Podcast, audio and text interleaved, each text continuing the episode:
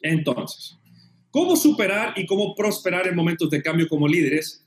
Yo creo que gran parte de la respuesta a esto es realmente lo que llamamos en LIP las siete competencias, ¿no? Y aquí ustedes la pueden ver. Las siete competencias y lo que vamos a hacer hoy, ahora en los próximos tipo 20 minutos, chicos, es vamos a entrar a hablar de cada una de estas competencias y vamos a hablar de por qué esta competencia es importante. Vamos a hablar del el beneficio para el líder de tener esta competencia y vamos también a hablar de algunos truques, algunas dicas, algunas prácticas de cómo podemos ir trabajando esta competencia y cómo podemos mejorarlo. ¿Vale? Entonces, la calma, la comunicación, la colaboración, la confianza, el coraje, la compasión y pedir consejo. ¿Vale? Entonces, vamos a hablar en primer lugar de, cuando todos vemos esto, tenemos ganas de cerrar los ojos, respirar profundamente y encontrarnos en una playa distante, ¿no? Que no va a ser el caso. Pero en el primer lugar, realmente la, cosa que tenemos que encontrarnos como líderes, tenemos que encontrar la calma, ¿vale? ¿Por qué? Porque cuando estamos más calmos, tenemos una mayor capacidad de escuchar a los demás. Tenemos una mayor capacidad de escuchar a nuestros colaboradores, nuestros pares y nuestros jefes. Y es muy importante eso cuando hablaremos de la comunicación, que es otro tema. Cuando estamos más calmos, empezamos a encontrar opciones donde de repente no hay. ¿Por qué? Porque estamos escuchando más, estamos solicitando opinión de los demás, los estamos prestando atención y ellos de repente nos pueden traer soluciones. Obviamente también cuando estamos más calmos y la gente nos ve como más calmos, la gente se siente más segura de venir y traernos tanto problemas como soluciones. Entonces la calma en sentido es muy importante.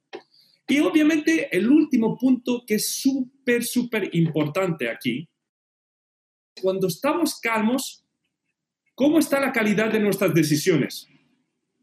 ¿Mejora o peora la calidad de nuestras decisiones cuando estamos calmos y tranquilos? Mejora, obviamente, mejora mucho, ¿no? Vivimos en momentos de tanta incertidumbre que nuestros líderes y nosotros como líderes, cuando tenemos que tomar una decisión, como algunos de ustedes han tenido que tomar en las últimas cuatro semanas, hay una presión horrible, ¿no? Hay una soledad y hay miedo e incertidumbre. Mira, es más importante aún que tenemos súper claro la decisión que tenemos que tomar, por qué la tenemos que tomar, cuáles son todas las opciones que, podemos contemplar y tomar la mejor decisión posible. ¿no? Entonces, por estas razones, la calma es sumamente importante en este momento. Para los que conocen algo un poco de boxeo, el famoso boxeador Mike Tyson, por ejemplo, solo perdió una lucha realmente importante en su lucha profesional, que fue cuando le mordió la oreja a otro boxeador y lo descalificaron. ¿Y fue por qué? Porque se enojó, porque perdió la calma, se puso loco. Y cuando se puso loco, perdió totalmente el control y le mordió la oreja a esta persona y terminó siendo descalificado. Ahora, obviamente surge, ¿cómo podemos mejorar nuestra calma? ¿Cómo podemos, qué es lo que podemos hacer para ser más calmos? Ahí voy a compartir un par de cosas con ustedes. Primero, y puede sonar ridículo que lo diga, pero es verdad, meditación. ¿Cuánta gente ahí hace meditación? Levante la mano. ¿Cuánta gente medita, intenta meditar todos los días? Algunos de ustedes lo veo, varios, Pilar, Viviana, varios ahí lo veo. Ya, Pascal, un poquito más puedes, ¿vale? La meditación, aunque sea 5 o 10 minutos cada mañana, nos ayuda mucho. Créanme, yo empecé a hacerlo hace tres años atrás, utilizo videos en YouTube, es gratis, pongo mis audífonos y aunque sea meditar 10 minutos, me calma muchísimo y estoy con la cabeza mucho más clara y tomo mejores decisiones. ¿Cómo podemos meditar? Como les decía, hay videos en YouTube de 10 minutos, media hora, 40 minutos, pueden hacer una búsqueda. Hay aplicaciones como por ejemplo Calm, eh, Headspace y otras. Y obviamente hay también música que pueden escuchar, tanto en Spotify o en iTunes o en SoundCloud. La meditación y el mindfulness, muy bien Rafael, es súper, súper útil para encontrar esta calma. La otra cosa que podemos hacer, que es fundamental y no es tan difícil, algunos de ustedes les va a costar, dormir bien.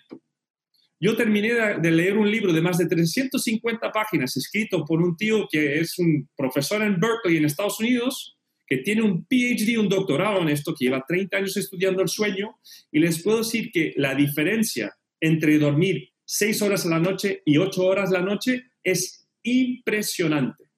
El dormir bien es fundamental porque nos da mejores decisiones, es mejor para nuestra salud. De hecho, el dormir bien científicamente está demostrado que mejora el sistema inmunológico.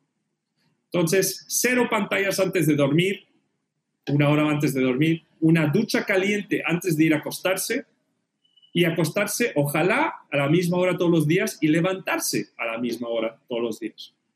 Y por último, también muy obvio, espero que muchos de ustedes lo estén haciendo, el deporte, ¿no? Nuevamente, estamos viviendo momentos difíciles, donde estamos en casa, donde no podemos salir, ahora sí podemos, algunos, pero hacer deporte, aunque sea 10 minutos, fundamental. Hacer flexiones, hacer abdominales, ponernos en una bici que tenemos en el balcón, trotar en, en el mismo lugar. 10 minutos solo de nuevo. Hay videos en YouTube, hay aplicaciones como Gympass, algunos de ustedes que son socios de un gimnasio, muchos de los gimnasios ahora tienen programas online, eso nos ayuda mucho a bajar el nivel de estrés, a ser más calmos, nos da energía, nos hace sentir más positivo, nos ayuda mucho. Entonces, esto es la calma, ¿no? Se llama calma y me costó muchas tormentas obtenerla, ¿no? Pensar en esto, la calma imprescindible. ¿Cuál es nuestra segunda competencia? Y esta me encanta también, es sumamente importante, es la confianza. Muchas veces durante mis sesiones de coaching con directores, con gerentes, todos me dicen lo mismo, no sé qué, tengo un problema, el equipo no confía en mí o no confío en que tal esté trabajando bien. La confianza, no el dinero, es la moneda más valiosa en los negocios. ¿no? Es sumamente importante. ¿Por qué es tan importante la confianza? Cuando la gente nos cree, nos sigue. Cuando nos creen, van más allá de lo que les pedimos. Y además, cuando nos creen y tienen confianza en nosotros, saldrán de su zona de confort y tomarán riesgos. ¿Cuántos de ustedes hoy día ha vivido situaciones donde de repente la gente que trabaja con ustedes están haciendo cosas y están tan empoderados que ustedes de repente no lo reconocen? Hay algunos, ¿no? Yo hablaba con un gerente general el otro día que me decía, la verdad es que me ha sorprendido mucho la reacción de mi gente. Hay algunos que no reconozco. Hay algunos que francamente la confianza que les hemos dado, vemos que trabajan hasta mejor trabajando desde casa. Obviamente esto varía de persona en persona, situación en situación y la cultura de la empresa también afecta mucho. ¿Cómo podemos confiar más? Primero, podemos ser más vulnerables.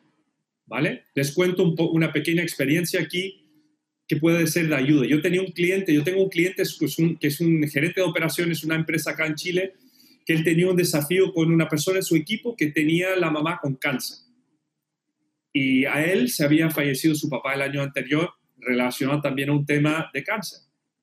Y en una sesión de coaching lo hablábamos y yo le pregunté, ¿qué sería posible para ti si tú compartieras esta experiencia que viviste con tu papá con esta mujer que trabaja para ti.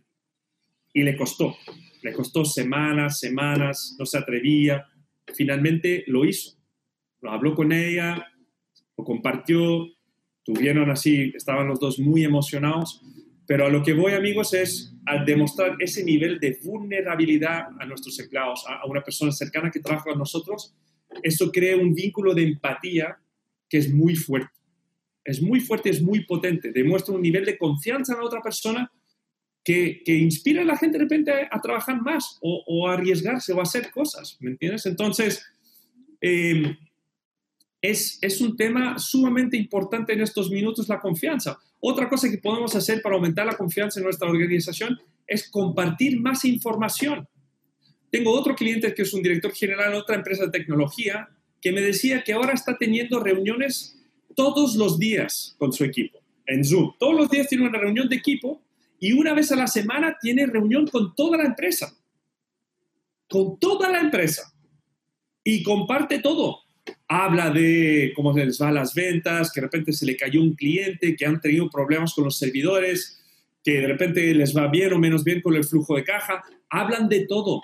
Y yo entiendo que eso para algunos de ustedes es muy duro es muy duro confiar, es muy duro compartir, pero les aseguro, nosotros lo vimos en Google, en cuanto más compartimos con la gente, más se sentían empoderados y más confianza les daba ellos en nosotros como jefes. Entonces, compartir puede ayudar mucho. Y por último, la otra cosa que podemos hacer para aumentar la confianza es delegar más, ¿no? Es dar a la gente un poco más de autonomía, es intentar controlarlos un poco menos, ¿no? Es demostrar que tenemos confianza en ellos, ¿vale? Así que ser vulnerable, compartir más información con más, mayor frecuencia y delegar. ¿Qué más? ¿Cuál es la tercera competencia que necesitamos? Y ya me imagino que con el micrófono ustedes ya cacharon.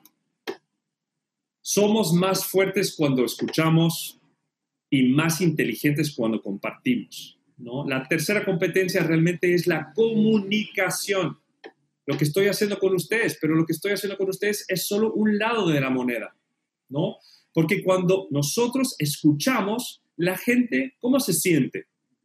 ¿Cómo se siente la gente cuando los escuchamos? Pero de verdad, no estamos con el teléfono en la mano, no estamos mirando un mail, estamos presentes, estamos escuchando. Exacto. Sí, Cristóbal, la gente se siente importante. Sí, Carolina, la gente se siente importante. Cuando nos paramos para escuchar a las personas, las personas se sienten contentas y valoradas, ¿no? Exactamente, Andrea, se sienten involucrados no quiere decir que estamos de acuerdo con ellos. Podemos no estar de acuerdo y podemos tomar otra decisión, pero cuando escuchamos a la gente de verdad, se sienten mucho mejor, se sienten incluidos, valorados, importantes, contentos, ¿vale? ¿Qué más podemos hacer? ¿Qué otra cosa? Cuando, cuando nuestra gente se siente escuchada, siente que realmente su opinión es importante, que lo que dice no queda en el aire. Yo tenía una persona en Google que me lo decía, cuando pedí mi evaluación me decía, mira, el problema contigo, Patrick, es que cada vez que te digo algo, siento que te lo tengo que repetir 50 veces. Imagínase eso. Imagínate la frustración de esta pobre mujer cuando me dijo eso. Pero por lo menos tuvo el coraje de decírmelo. Y ahí yo supe que tenía un problema, lo pude hablar con mi coach y lo pude empezar a trabajar, porque me di cuenta que no estaba escuchando. ¿vale? Y obviamente, por último, cuando nosotros escuchamos a una persona, y quizás los hombres aquí, quizás ustedes lo han tenido con sus señoras, ¿no? No, no, no, no, no lo niegan que no, creamos un lazo de empatía, ¿no? Creamos confianza, la persona se siente realmente escuchada, la gente siente que valora su opinión y que puede compartir. ¿Cuántas veces Nuestra Señora nos ha dicho, por Dios, si solo me escucharas? ¿No? ¿Cuántos de ustedes lo han tenido que su mujer les ha dicho eso? Si solo me escucharas. De repente nuestra gente no necesita que vengamos y les solucionamos el problema, necesita que nos escucha. Exacto, sí, Andrea, absolutamente. ¿No? Cuando no nos escuchan, no nos entienden. Exactamente. Ya, ¿cómo podemos practicar eso? Una cosa que les sugiero es pensar 5 o 10 segundos después que una persona les termina de hablar antes de ustedes hablar. Dejar una pausa, pensar realmente lo que dijo la persona antes de responder y intentar decir algo. La otra cosa que les sugiero también es, antes de interrumpir o antes de decir algo, piensan un segundo si lo que van a decir realmente añade valor a la conversación. Y si lo que van a decir no añade ningún valor a la, conversación, ¿qué deberíamos hacer ahí? No decirlo. No hablar por hablar. No hablar para que nos escuchan. Exacto. Las personas muchas veces no necesitan que hablemos, solo quieren que nos escuchan. Y si no tenemos algo importante que añadir o algo que realmente genera valor, no hay que decir nada. ¿Vale? Seguimos. Si quieres ir rápido, camina solo, pero si quieres llegar lejos, ve acompañado. La cuarta competencia realmente es la colaboración.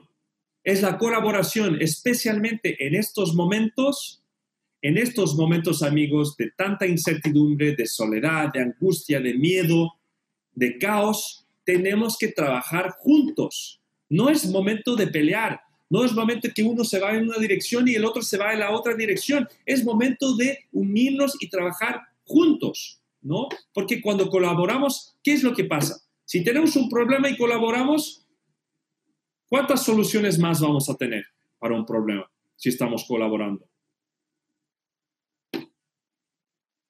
Muchas más, exactamente. Colaborar y reconocer, ¿no? Colaborar es ganar. Ustedes han visto cualquier equipo de fútbol, que sea la U o el Colo Colo, no es una persona que gana, el partido es el conjunto del equipo, ¿no? Y especialmente en estos momentos, cuando alguien nos trae un problema, con nosotros tenemos el desafío al compartir. Acuérdense lo que dije, al compartir ya estamos generando confianza. Cuando compartimos y pedimos a que la gente nos traiga una solución, todos ganan, porque la gente puede venir con soluciones increíbles. Yo el otro día leí un artículo de un director general chileno que estaba su empresa en una situación tan mala que estaba planteándose echar el 20% de las personas. 20% de la plantilla se estaba planteando. ¿Y sabes lo que hizo? Fue su gente, hace una reunión así de, de empresa, fue su gente y les dijo, esta es la situación financiera de la empresa. Esto es cuánto nos ha bajado la venta. Estos son nuestros costes. La única forma que yo veo de bajar estos costes para cubrir todo lo que hemos perdido en venta es cortar 20% de ustedes, a menos que nosotros como empresa podemos encontrar una solución en cada departamento, encontrar ahorros. ¿Saben lo que pasó? Después de dos semanas de trabajo, la gente encontró ahorros, encontró formas de vender más, de vender otras cosas, de reducir costes, de eliminar esto, de eliminar lo otro. Y ahorraron el dinero y no tuvieron que despedir estas personas. ¿Pero por qué? Porque el director general tuvo el coraje de hacer algo muy audaz, que era pedir ayuda, pedir que su gente colabora juntos con él para encontrar las ayudas necesarias, ¿no? La verdad es que podemos ser líderes, podemos ser director general, todo lo que quieras, que es un, es un título al final. El cargo de gerente general, director general es un título, no quiere decir que tengamos todas las respuestas esto es momento de colaborar. Cuando colaboramos, además, cuando pedimos la opinión de los demás, cuando nos pedimos que nos ayuden, nosotros también los motivamos. Los motivamos porque se sienten involucrados, se sienten que, wow, me están pidiendo mi opinión, aquí tengo la oportunidad de ayudar a la empresa, de hacer algo más y tener mayor impacto. Y la verdad, amigos, todas las personas con quien yo hablo, no importa qué es un director general de una multinacional o un director general de un startup acá en Chile, todos quieren colaborar, todos quieren tener impacto. Cuando dejemos que la gente participe y colabora, les damos la oportunidad de impactar al negocio. Y tercero, cuando colaboramos y solucionamos todos los problemas, los problemas cuando trabajamos en equipo y tenemos una solución de equipo, ¿se solucionan más rápido o menos rápido?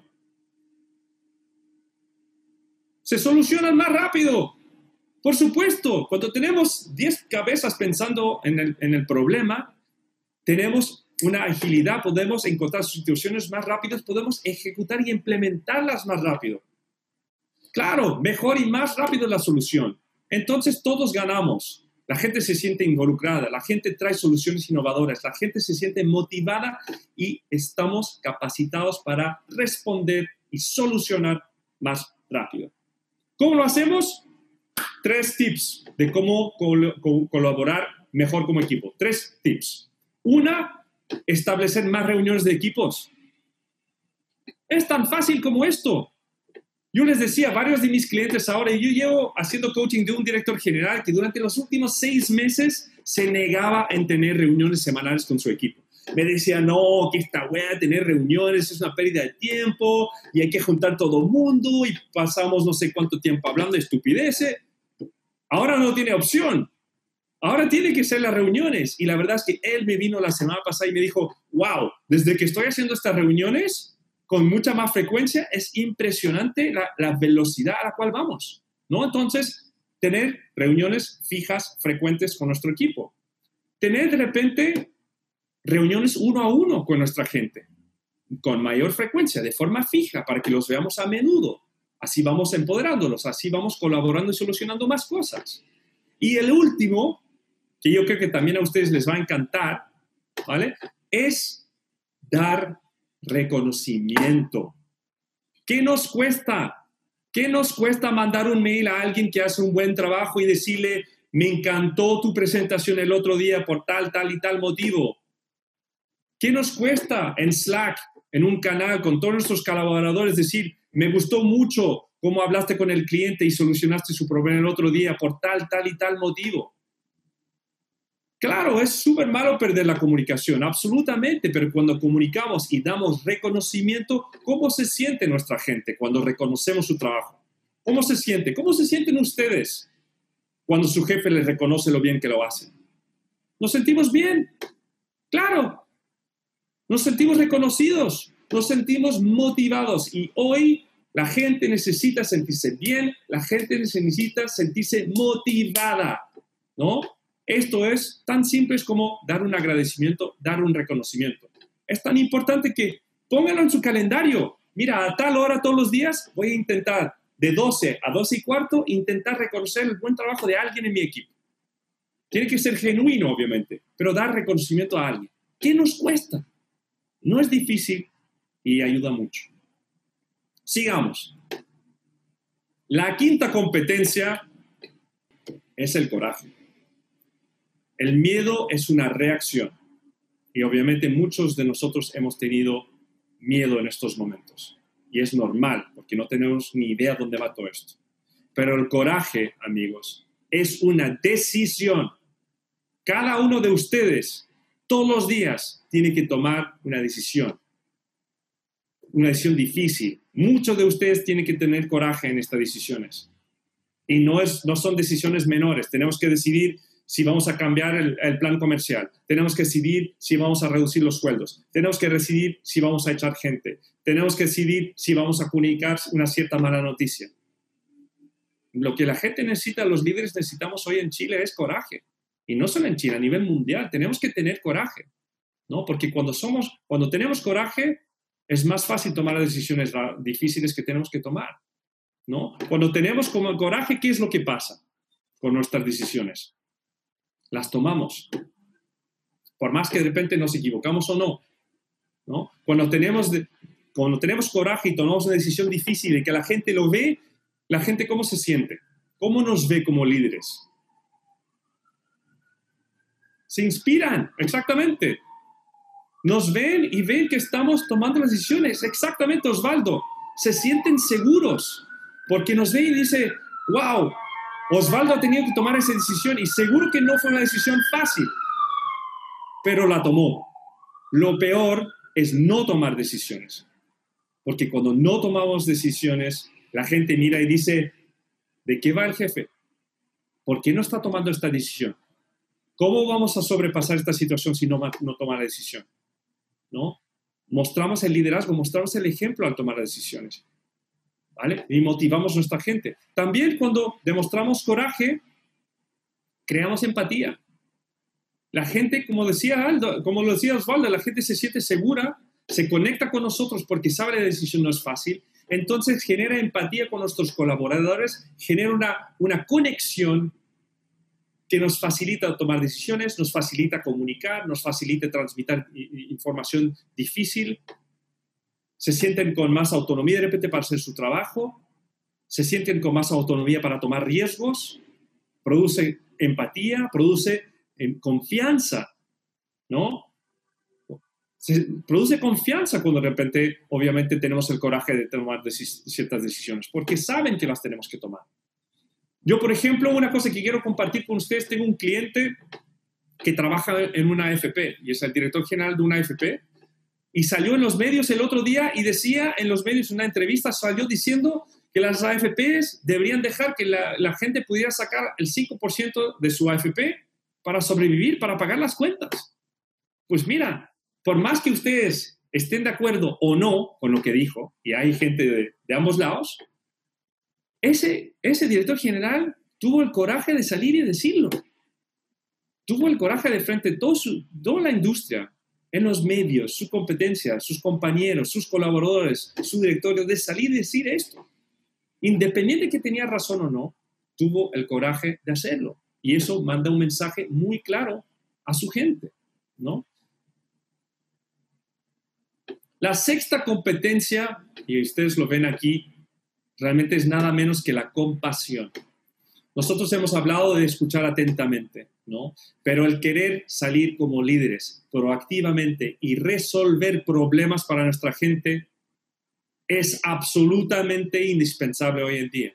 En este ejemplo, y esto es una foto, amigos, tomadas de una empresa en Chile, de una empresa de chilenos.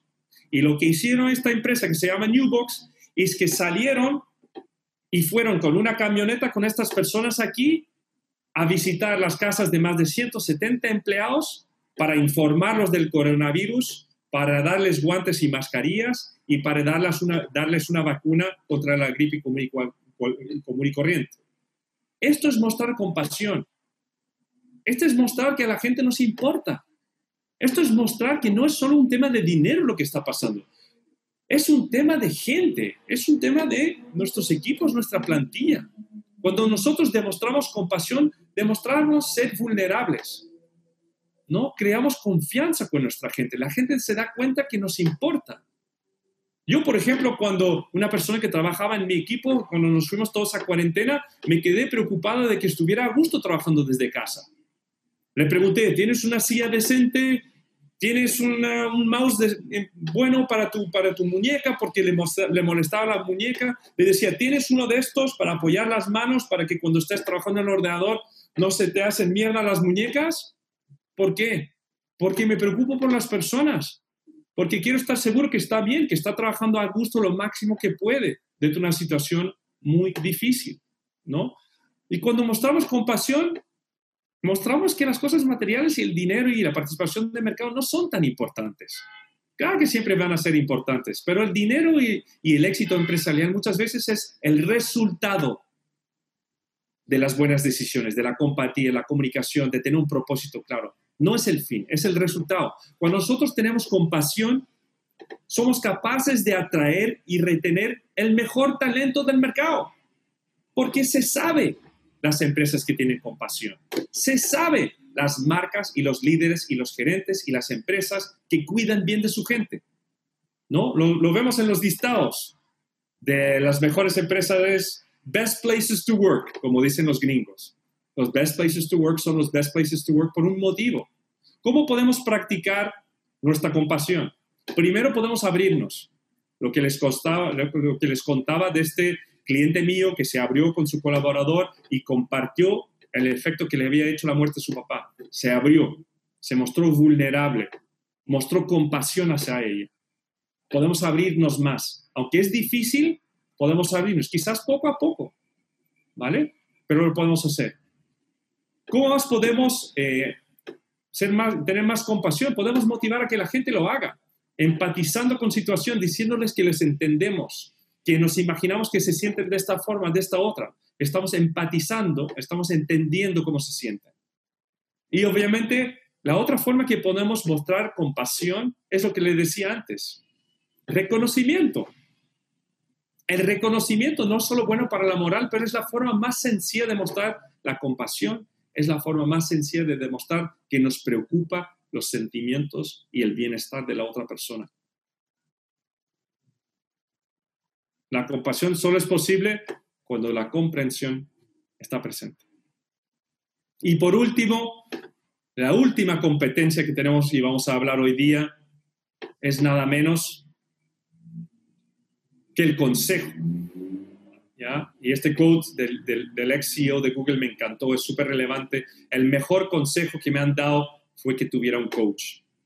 Y eso yo no lo estoy compartiendo ustedes hoy día porque LIPA es una empresa de coaching y porque hacemos talleres y nos preocupamos de hacer coaching ejecutivo.